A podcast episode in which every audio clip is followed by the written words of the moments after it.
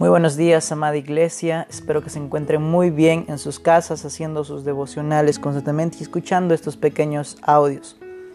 Eh, oremos. Padre amado que estás en el cielo, te doy muchas gracias por este hermoso día que nos has regalado. Gracias, Padre, porque aún haces caer el sol sobre nosotros, Padre, y no nos consumes con tu gran poder. Padre, guíanos a toda verdad, encamina nuestros caminos, queremos glorificarte en nuestra vida diaria y permítenos, Padre, meditar un poquito más en tu palabra. Te doy gracias, Padre, en el nombre de Jesús. Amén.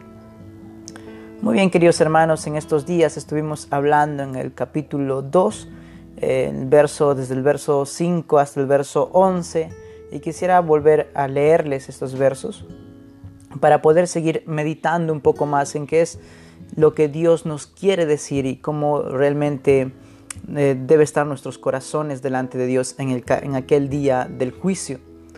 Versículo 6, el cual pagará a cada uno conforme a sus obras. Vida eterna a los que perseverando en bien hacer buscan gloria y honra e inmortalidad, pero ira y enojo a los que son contenciosos y no obedecen a la verdad, sino que obedecen a la injusticia.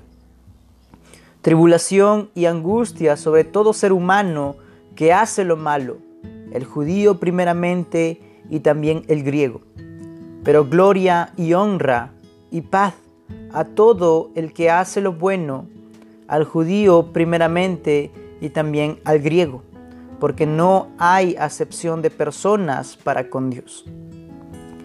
No hay acepción de personas para con Dios, queridos hermanos. me acuerdo cuando alguien, o cuando podemos ver en la, eh, cuando alguien va a buscar trabajo y se presentan varias personas al trabajo y en una de esas personas que se presentan al trabajo está un familiar de uno de los gerentes, un familiar de uno de los dueños, un familiar de alguno de los, de los que trabajan en, ese trabajo entonces el, dueño o el gerente eh, tiene más estima a esa persona que está presentando su, su, currículum vitae o su currículum para trabajar en esa empresa porque es familiar de, uno de los trabajadores o es familiar de alguien muy cercano a la gerencia.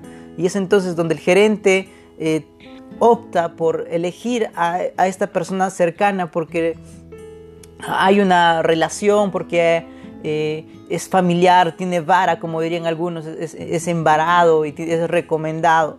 Entonces, eh, elige entre todas esas personas si tiene más preferencia la persona que está embarada, se puede decir, la persona que está con vara o la persona que está eh, realmente, que, ya le han recomendado a esa persona, una de las personas que están ahí presentes. en el caso del día del juicio final no va a haber acepción de personas, todos nos vamos a compadecer o vamos a tener que compadecer ante el tribunal de Cristo. Todos nosotros los que somos creyentes y los que no son creyentes van a compadecer ante el tribunal de Dios. Los creyentes vamos a, ser, vamos a compadecer realmente mm, por qué hemos hecho con nuestros dones y talentos que Dios nos entregó, qué estamos haciendo y eso vamos a tener que rendir cuentas ante el tribunal de Cristo. Queridos hermanos, el castigo para alguien que nunca escuchó el Evangelio, que vivió una vida detestable ante los ojos de Dios, aquella persona que jamás escuchó el Evangelio de, Jesucristo y vivió una vida inmoral, esta persona va a ser menos juzgada de aquella, de aquella persona que conoció a Jesucristo y trató de vivir una vida moral, pero nunca se arrepintió de sus pecados, nunca se vio a sí mismo como alguien que merecía el castigo para esta persona va a ser el castigo severo y fuerte y va a ser más, más fuerte que aquella persona que jamás escuchó el Evangelio pero vivió una vida detestable.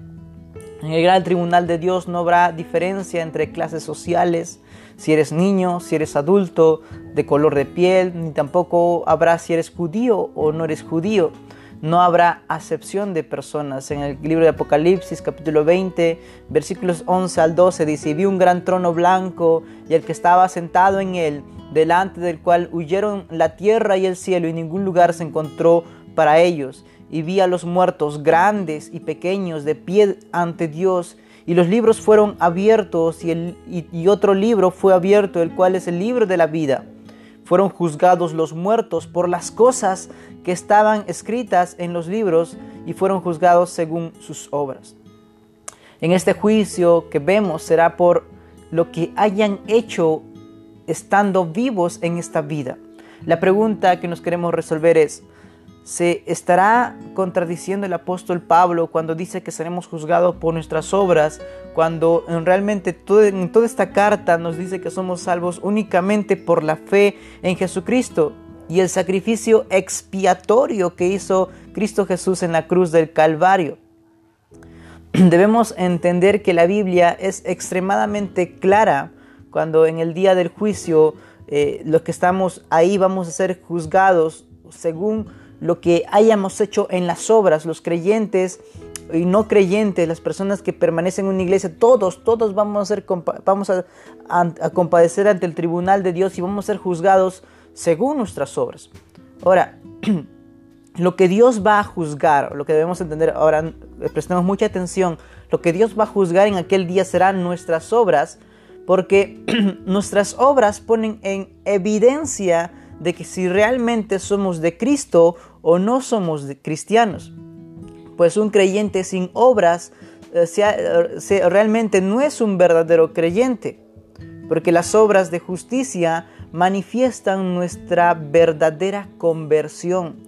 La fe sin obras es muerte y las obras sin fe es muerte, como diría Santiago. El creyente nacido de nuevo tiene que vivir una vida manifestando las obras y estas obras son producto de su conversión. Manifiestan su verdadera conversión. Estas obras de justicia manifiestan su verdadera conversión y vamos a ser juzgados ante el tribunal de Dios por nuestras obras que manifiestan nuestra conversión. Pero recordemos muy también que el apóstol Pablo en toda esta carta habla que, que el injusto es justificado por la justicia de Jesucristo. Y debemos meditar y entender constantemente esta justicia. Padre amado que estás en el cielo, te damos gracias por este hermoso día que nos has regalado. Guíanos a la verdad, encamina nuestros pasos, que todo lo que hayamos aprendido quede grabado en nuestra mente y en nuestro corazón.